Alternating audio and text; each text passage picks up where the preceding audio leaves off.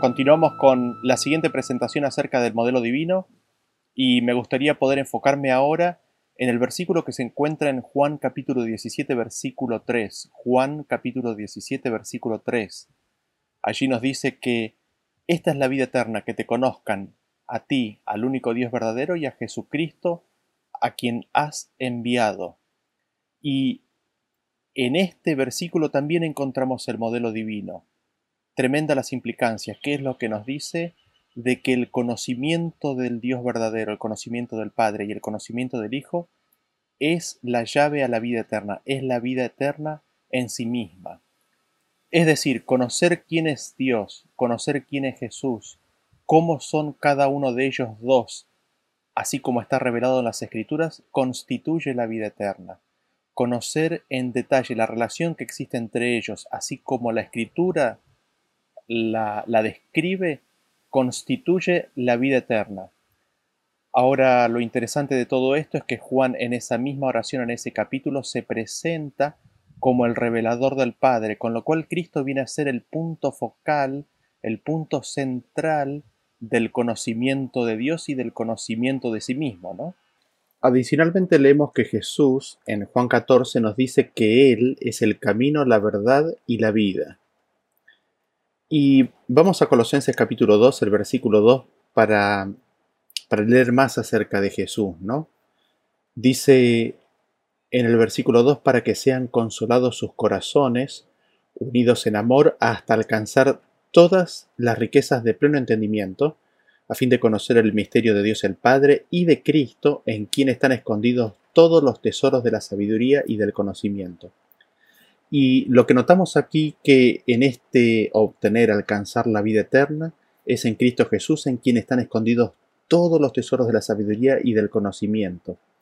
Y que el lugar a alcanzar, em, no solamente, o el lugar a donde em, somos llamados a llegar o a, recibir o a tener, no es solamente la vida eterna, sino que es las riquezas del pleno entendimiento, las riquezas de la plena comprensión, de la comprensión total y esa comprensión total, esas riquezas, esos tesoros de la sabiduría y del conocimiento, están, están escondidas, están todas en la persona de Jesús. Entonces en Cristo están escondidos todos los tesoros de la sabiduría, siendo que Él es el que revela a Dios, al Padre, Cristo Jesús es la llave de la sabiduría y del conocimiento. Por eso en Él y conocerle a Él tal cual es, es la vida eterna, es el camino al Padre. De aquí viene la importancia ¿no? de, de conocerle a Jesús tal cual es, tal como Él se revela a sí mismo. ¿Y quién es Jesús? La Biblia nos dice muchas cosas acerca de Jesús, y entre las cosas que nos dice es de que Jesús es la revelación del Padre invisible. Jesús es la revelación de Dios. Pero hablando de Jesús, vemos ese modelo divino de Padre Hijo de Fuente Canal también reflejado en Jesús, en la palabra de Dios. Las escrituras nos dicen que Jesús es la palabra de Dios, en Juan descrito como el verbo de Dios. Jesús es la palabra de Dios y por otro lado tenemos la palabra de Dios escrita en la Biblia, es decir, tenemos a la Biblia misma. Y tenemos aquí entonces en la palabra de Dios el modelo divino nuevamente. Por un lado tenemos a la persona de Jesús, la palabra de Dios, como siendo invisible para nosotros. Sin embargo, tenemos a la palabra de Dios, a la Biblia, visible en nuestras manos. Y leemos en 1 de Pedro, en el capítulo 1, en el versículo 10, que nos dice así, Los profetas que profetizaron de la gracia destinada a vosotros inquirieron y diligentemente indagaron acerca de esta salvación escudriñando qué persona y qué tiempo indicaba el Espíritu de Cristo que estaba en ellos, el cual anunciaba de antemano los sufrimientos de Cristo y las glorias que vendrían tras ellos. A estos se, se les reveló, por medio del Espíritu de Cristo, que no para sí mismos, sino para nosotros administraban las cosas que ahora os son anunciadas por los que os han predicado el Evangelio por el Espíritu Santo enviado del cielo cosas en las cuales anhelan mirar los ángeles. Vemos entonces que fue el Espíritu de Cristo, Cristo mismo, quien inspiró, dio la Biblia a la humanidad por medio de los profetas. La persona de Jesús, la palabra de Dios, es la fuente invisible. La Biblia es el canal, es el medio por medio del cual Cristo, la palabra de Dios, se comunica con nosotros. Y nosotros llegamos a Cristo por medio de su palabra. Por eso encontramos esta declaración en Juan capítulo 5, el versículo 39 que nos dice, Escudriñad las escrituras porque a vosotros os parece que en ellas tenéis la vida eterna y ellas son las que dan testimonio de mí. Es la Biblia la que testifica, la que da testimonio de Cristo. Vemos así entonces cómo la relación padre-hijo, em, el modelo divino, lo vemos también replicado en la persona de Jesús y la Biblia. La Biblia es visible, es un medio por medio del cual podemos llegar a la persona de Cristo. Jesús mismo es la fuente, es el origen de la Biblia, dado que su espíritu inspiró a los, escritores, teniendo estos consecuentemente el testimonio de Jesucristo. Y si nos adentramos en las escrituras, ¿qué es lo que tenemos? Tenemos dos partes, ¿no es cierto? Tenemos un Antiguo Testamento y tenemos un Nuevo Testamento. ¿Qué relación sostienen entre ellos? ¿Acaso los sostenemos en coigualdad, coeternidad entre sí? Noten cómo eso ha llevado en el cristianismo con el tiempo a desechar, a dejar de lado el Antiguo Testamento. Pero ¿qué es lo que leemos en las Escrituras? En Mateo 5:17 dice, Jesús nos dijo, no penséis que he venido para abrogar la ley o los profetas, no he venido para abrogar, sino para cumplir. El Antiguo Testamento y el Nuevo Testamento tienen también una relación de fuente canal entre sí. Jesús dijo que la ley y los profetas no son abrogados, sino que son cumplidos, amplificados en forma viviente en la vida de Jesús. Y así tenemos que la vida de Jesús, su ministerio y la revelación de la misma a través de sus apóstoles en forma verbal, viviente y escrita, se constituye en la magnificación, en la amplificación de lo revelado y escrito en la ley y en los profetas, es decir, en el Antiguo Testamento. Vemos así que el Antiguo Testamento es la raíz, el Nuevo Testamento es el fruto. Nos aproximamos al Antiguo Testamento a través del canal, a través del medio, a través de los lentes provistos por el Nuevo Testamento y la vida de Jesús. Es en el Nuevo Testamento donde encontramos la revelación magnificada del Antiguo Testamento. En el Antiguo Testamento vamos a encontrar todo lo que está en el Nuevo Testamento por lo menos en forma de simiente, en forma de semilla. Y lo interesante es que este modelo divino no termina aquí. Si nosotros miramos más en detalle, vemos que el Antiguo Testamento está básicamente dividido en dos secciones también, según el versículo que recién leímos, la ley y los profetas. Tenemos por un lado la Torá, la enseñanza, la instrucción, y por otro lado tenemos a los profetas. ¿Y cuál es la relación que existe entre ambos? Nuevamente la relación es fuente-canal. La ley, el Pentateuco, la Torá es la fuente y los profetas son la revelación, la amplificación, la magnificación del Pentateuco, de la ley. Nos aproximamos al Pentateuco a través de la revelación escrita de los profetas. En los profetas encontramos la amplificación de la ley del Pentateuco. Y mirando en más detalle, vemos que la ley también tiene dos partes entre sí. Cuando nosotros nos adentramos en el santuario, el lugar santísimo, ¿qué es lo que encontramos? Por un lado vemos la ley, el libro de la ley, la ley de Moisés, la Torá, el Pentateuco, el rollo de la ley, estaba escrita, puesta a un costado del arca del testimonio, en un lugar visible para el sumo sacerdote cuando ingresaba al lugar santísimo. Pero también sabemos que hay un elemento invisible, los diez mandamientos que estaban dentro del arca del pacto. Y aquí nuevamente vemos el modelo divino, fuente canal en la relación entre los diez mandamientos por un lado y el Pentateuco por el otro. Los diez mandamientos invisibles, el Pentateuco visible. El Pentateuco es la ampliación, la magnificación de los diez mandamientos. Y esto quizás requiera un montón de análisis y explicación que oportunamente nos abocaremos a ello en el futuro. Pero si miramos en más detalle qué es lo que, es lo que aún podemos ver, que los diez mandamientos también están en dos partes. Qué interesante, ¿no? están los primeros cuatro mandamientos que Jesús describe citando nuevamente al Pentateuco y vean ahí cómo eh, vemos el principio de ampliación o de explicación, los primeros cuatro mandamientos como siendo el amor de Dios y el segundo grupo de mandamientos en la segunda tabla como amor al prójimo. ¿Y cuál es la relación que existe entre ambos dos? ¿Cuál es la relación que existe entre la primera parte de la ley y la segunda parte de la ley? ¿Cuál es la relación que existe entre los primeros cuatro mandamientos y los segundos o la segunda sección con seis mandamientos? ¿Son acaso coiguales, coexistentes, coeternos entre sí? Por supuesto que no. Están en una relación de fuente-canal, donde uno existe primero que el otro. Vean ustedes cómo dice este versículo en 1 de Juan 4:20. Dice así: Si alguno dice yo amo a Dios y aborrece a su hermano, es mentiroso. Pues el que no ama a su hermano a quien ha visto, ¿cómo puede amar a Dios a quien no ha visto? Y nosotros tenemos este mandamiento de él, el que ama a Dios, ame también a su hermano.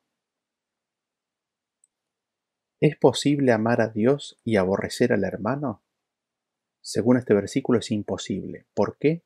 Porque hay precedencia en el orden, porque uno es fuente y el otro es la manifestación visible de esa fuente. Los primeros cuatro mandamientos, del, eh, mandamiento 1 al mandamiento 4, que son amor a Dios, es primero, es primero en orden, es primero en procedencia, es precedente, es fuente. Y cuando se tiene el primero, como consecuencia se manifestará, se revelará, será magnificada la, reverencia a Dios en el comportamiento hacia nuestro prójimo, manifestándose en amor al prójimo. Los primeros cuatro mandamientos entonces son el origen, la fuente, y al recibir nosotros el amor de Dios, entonces en la vida se manifestarán las promesas de los siguientes seis mandamientos.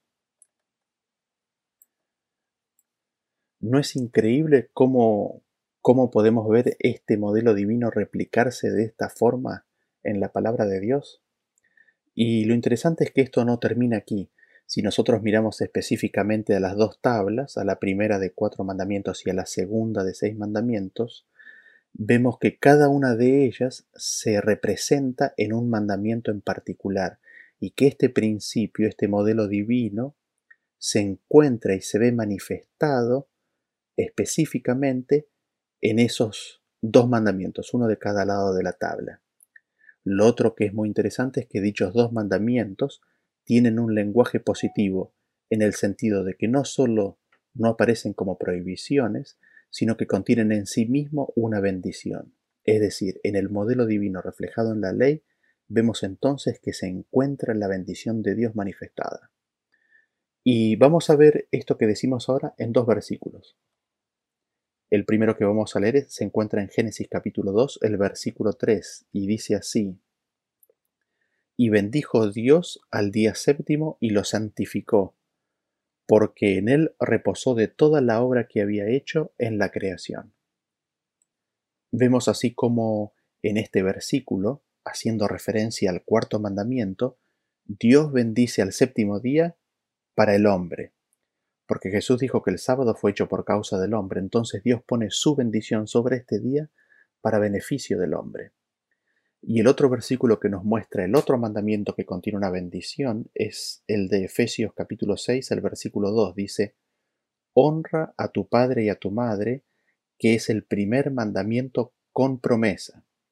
Y aquí tenemos entonces al quinto mandamiento que viene con una promesa, con una bendición. Y así tenemos al cuarto mandamiento en la primera tabla y al quinto mandamiento en la segunda tabla, dentro de la ley, siguiendo ambos el modelo divino. Acordarse del sábado para honrar a Dios y recibir su presencia en ese día es la fuente. Y el canal, la manifestación de esto, lo vemos en honrar y honorar a nuestros padres. Dios nos bendice a través del sábado con su presencia y por medio, por medio del canal de nuestros padres. Es en los padres cuando nosotros los honramos, cuando encontramos en mayor plenitud la bendición del cuarto mandamiento. Así el cuarto mandamiento se constituye en fuente, en origen, al honrar a Dios, y el acordarse y honrarlo tiene una manifestación visible, que es el honrar a los padres, ¿no es cierto? Pero su verdadera realidad invisible está en el cuarto.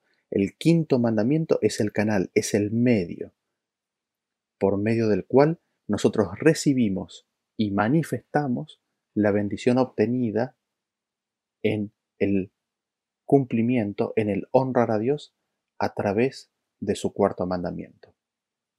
Así vemos entonces que existe como una cascada, un fractal del modelo divino en la palabra de Dios, en Cristo Jesús y en su palabra revelada, en la Biblia. Tenemos a la palabra de Dios invisible, a la palabra de Dios viviente en la persona de Jesús y tenemos a la palabra de Dios escrita en la Biblia. Dos partes, dos, dos eh, partes de una realidad. Y si nosotros miramos a la Biblia, tenemos que también está en dos partes, Antiguo y Nuevo Testamento. Si miramos al Antiguo Testamento, que es la fuente del Nuevo Testamento, el Antiguo Testamento encontramos que también está manifestado en dos partes, la ley y los profetas. La ley siendo la fuente, los profetas el medio, el canal. Y si miramos a la ley, también hay dos partes. Tenemos a los diez mandamientos y tenemos a el libro de la ley. Y si nosotros miramos a la fuente nuevamente, a los diez mandamientos, vemos que dentro de ellas tenemos el, el mandamiento del sábado y el mandamiento de honrar a los padres, ambos dos constituyéndose de cada lado de la ley en un modelo divino en donde residen las promesas, las bendiciones de Dios. Y la fuente de ello está resplandeciendo en el cuarto mandamiento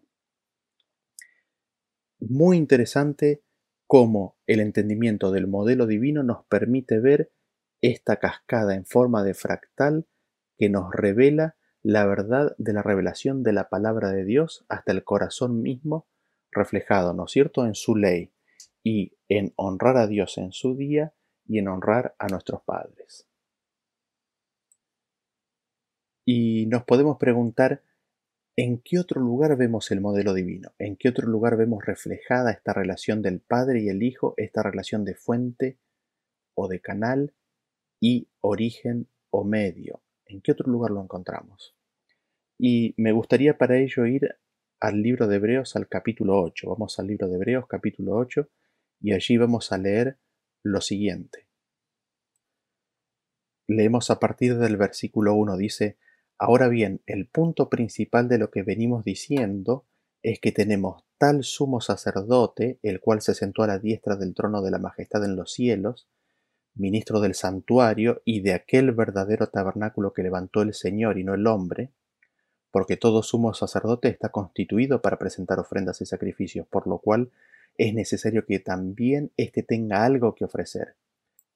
Así que, si estuviese sobre la tierra, ni siquiera sería sacerdote, habiendo aún sacerdotes que presentan las ofrendas según la ley, los cuales sirven a lo que es figura y sombra de las cosas celestiales, como se le advirtió a Moisés cuando iba a erigir el tabernáculo, diciéndole, mira, haz todas las cosas conforme al modelo que se te ha mostrado en el monte.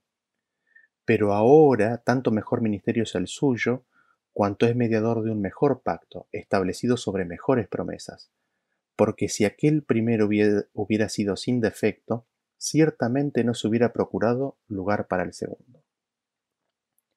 ¿Y qué es lo que queremos destacar de estos versículos? Resaltaré en primer lugar un par de puntos principales. En primer lugar dice que tenemos un tal sumo sacerdote, hablando de Cristo, que está sentado a la diestra del Padre. En segundo lugar dice que este sumo sacerdote, Cristo, es ministro del santuario y de aquel verdadero tabernáculo que levantó. ¿Quién? El Señor, no el hombre.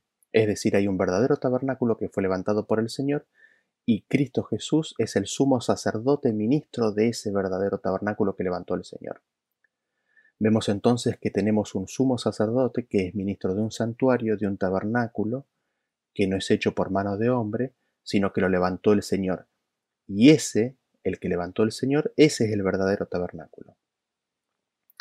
Luego vemos que Pablo va a las ofrendas y sacrificios y a lo que se hacía aquí en la tierra, es decir, estando hasta ese punto él hablando de lo que estaba en el cielo, ahora vuelve sus ojos a la tierra y dice que si Cristo estuviera en la tierra no sería sacerdote, dado que aún había sacerdotes que ofrecían según la ley, siendo estas ofrendas establecidas en esta tierra de acuerdo a la ley, al Pentateuco, una figura, una sombra de las cosas celestiales. Y aquí Pablo vuelve al cielo en su comentario. ¿Por qué? Porque explica y dice que lo terrenal, lo establecido en la ley, en el Pentateuco, es hecho en base a las cosas celestiales, porque a Moisés se le dijo que haga todas las cosas conforme al modelo, ¿no? Y vemos aquí entonces en estos versículos que tenemos un santuario terrenal, visible, que en realidad era una figura, una representación, una sombra de realidades espirituales, de realidades celestiales. Vemos que hay dos santuarios entonces, un santuario terrenal con sus servicios y ofrendas, pero que en realidad era la figura, la manifestación visible de una realidad invisible del santuario celestial, el segundo santuario. Resumamos entonces, tenemos dos santuarios, uno visible, terrenal, uno invisible, celestial. ¿Y cuál, es la relación que tienen entre ellos? Y así como leímos en el versículo, el santuario celestial es la fuente, es el origen, es el primero, es invisible.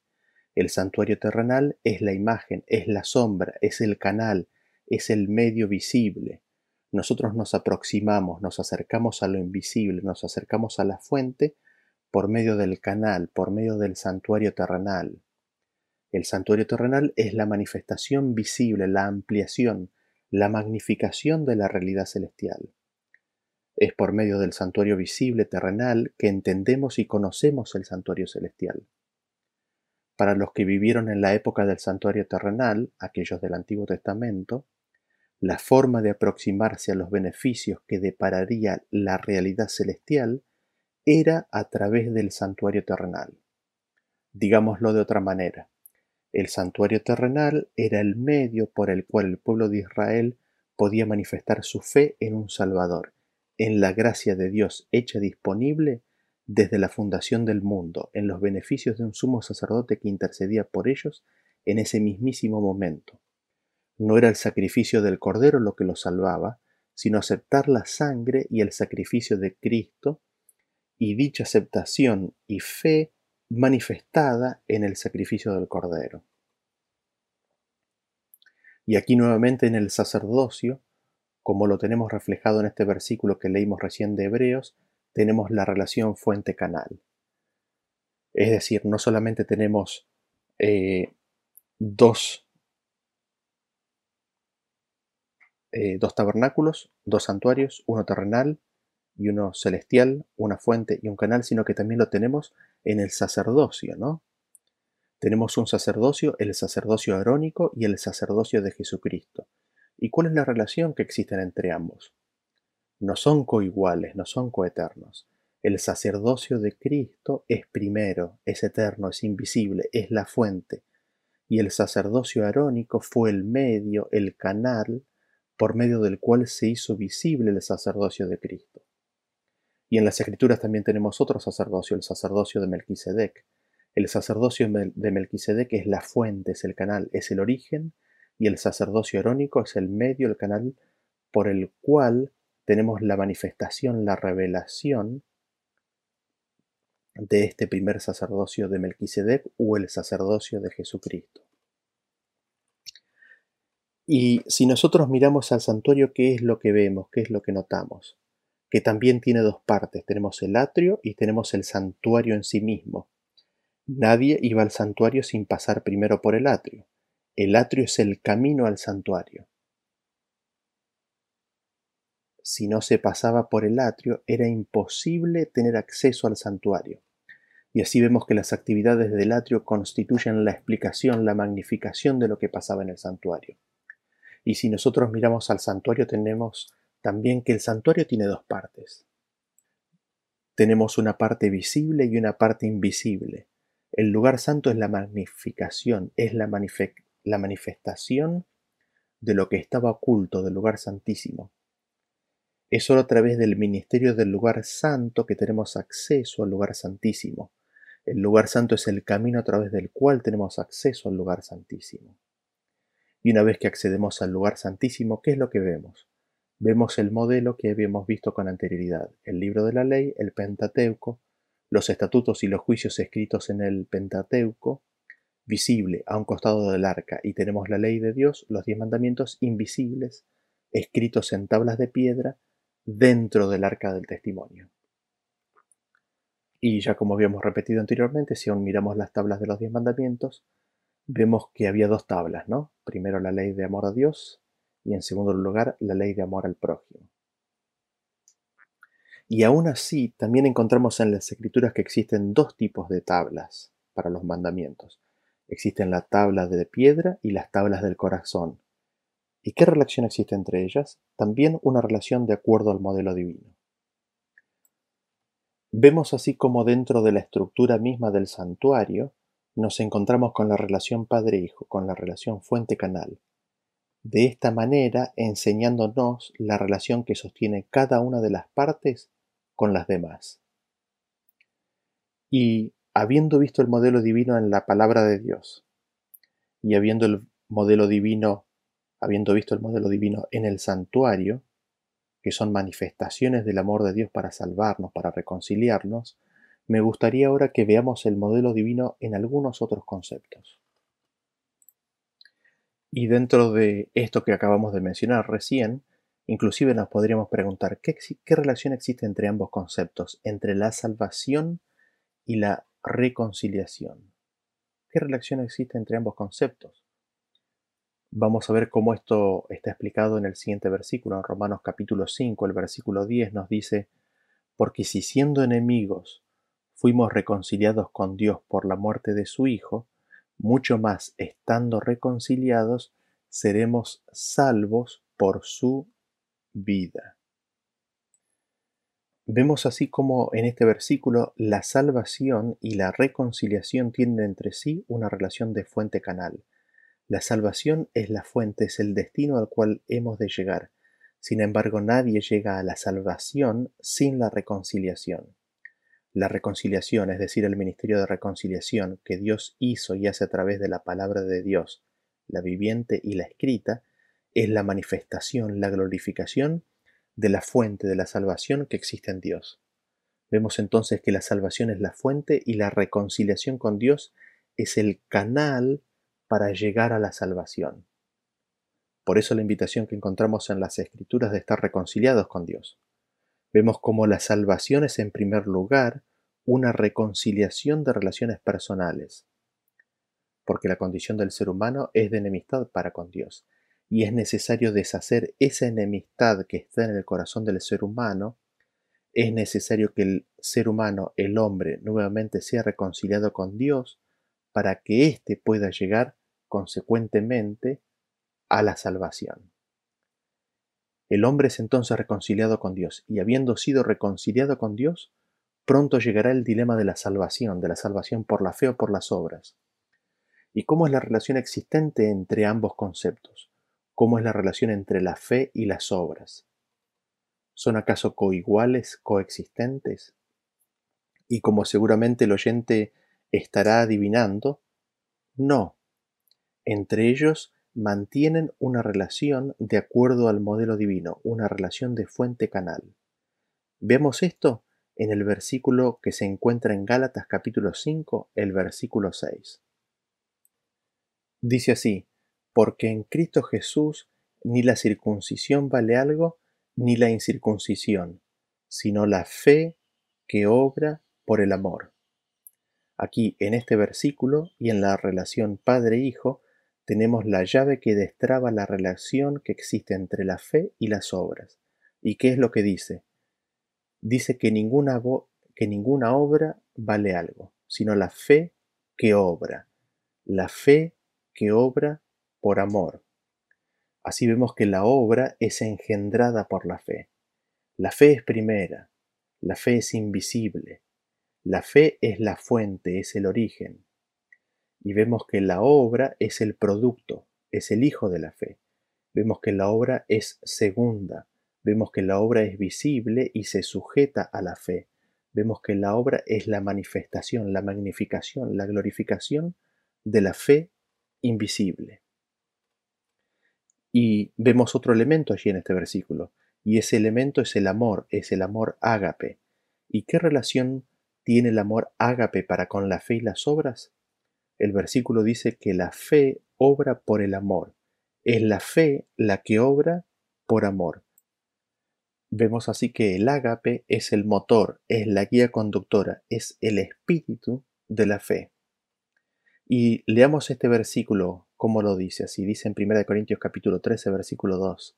Y si tuviese profecía y entendiese todos los misterios y toda la ciencia, y si tuviese toda la fe, de tal manera que trasladase los montes, y no tengo ágape, no tengo amor, nada soy. Y saltamos al 12. Ahora vemos por espejo, oscuramente, mas entonces veremos cara a cara. Ahora conozco en parte, pero entonces conoceré como fui conocido. Y ahora permanecen la fe, la esperanza y el amor, estos tres. Pero el mayor de ellos es el amor. El amor es mayor, es el primero, es el más antiguo, es la fuente. Vemos así como el ágape, el amor ágape, es la fuente, es el origen, es la raíz de la fe. Y la fe es la manifestación, es el medio, el canal de ese amor ágape. Y ese amor ágape se puede expresar y manifestar en una fe que obra y se revela en las obras.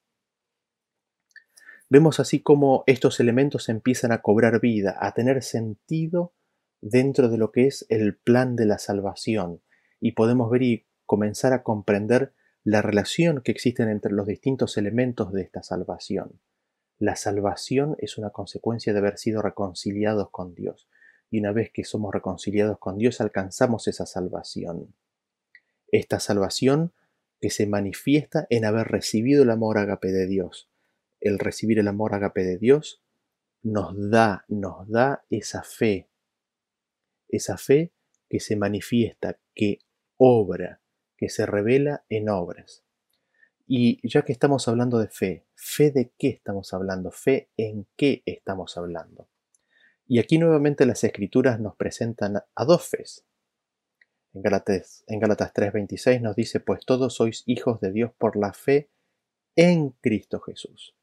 Somos hijos de Dios por la fe en Cristo Jesús, por la fe en la persona de Jesús. Y aquí tenemos así rápidamente otra réplica del modelo fuente-canal.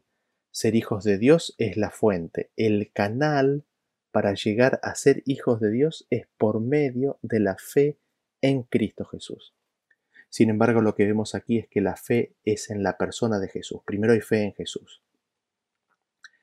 Y si vamos a Gálatas 2.16, leemos que dice, sabiendo que el hombre no es justificado por las obras de la ley, sino por la fe de Jesucristo, nosotros también hemos creído en Jesucristo para ser justificados por la fe de Cristo y no por las obras de la ley, por cuanto por las obras de la ley nadie será justificado.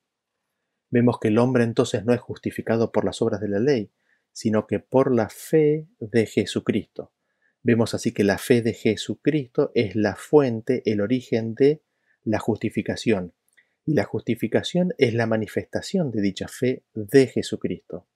Y es el haber creído en Jesucristo lo que nos da la justificación.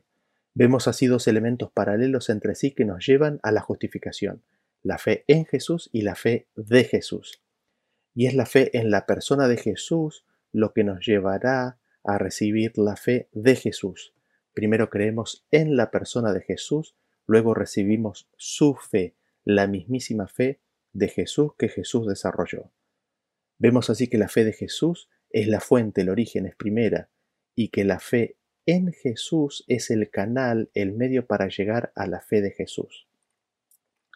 Y así podríamos seguir desarrollando muchos más conceptos que se encuentran bajo el modelo divino, pero lo dejaremos para cuando ampliemos sobre los conceptos en sí mismos más adelante porque vemos el modelo divino fuente canal en varios lugares. Vemos, por ejemplo, el modelo divino en la cruz. Hay una cruz visible, hay una cruz invisible. Vemos también el modelo divino en el ministerio de la letra y en el ministerio del espíritu. Vemos el modelo divino en el pacto antiguo y en el pacto nuevo, en el ministerio de la justificación y en el ministerio de la condenación. Como podrán ver, estos elementos se presentan en pares, y vemos el modelo divino en la vida. Hay una vida actual que es la que vivimos y podemos perder y hay una vida que es fuente. También vemos que hay dos muertes, una primera muerte y hay una segunda muerte. También vemos que hay dos sueños, el sueño del descanso entre un día y otro y el sueño que es la primera muerte. ¿Ven nuevamente cómo aparecen estos conceptos en pares? ¿Y qué relación tienen estos conceptos en pares entre sí? Es la relación del modelo divino. También veremos próximamente, en su propio contexto, cómo hay una relación de modelo divino entre la justicia y el juicio, entre la justicia y la misericordia, entre el juicio y la verdad, entre el juicio y la fe, y entre el carácter y el poder. También vemos esta relación en otras áreas, como por ejemplo entre los 144.000 y la gran multitud, entre la lluvia temprana y la lluvia tardía. Y así podríamos seguir mencionando paralelismos de verdades que se sujetan al modelo divino. Y es en el ejercicio de poner todos estos conceptos que vienen en pares dentro del modelo divino los que nos permitirá entender y ganar conocimiento y entendimiento, acercarnos a obtener los tesoros de la sabiduría y de la inteligencia de la salvación que es en Cristo Jesús. Es mi deseo y oración que nos acerquemos a Cristo y que encontremos en el restablecimiento de nuestra relación con Él la abundancia de tesoros que es para la salvación de nuestra alma, que constituye nuestra reconciliación con Dios. Así que nos vemos en el próximo tema, que Dios nos bendiga y muchas gracias. Hasta luego.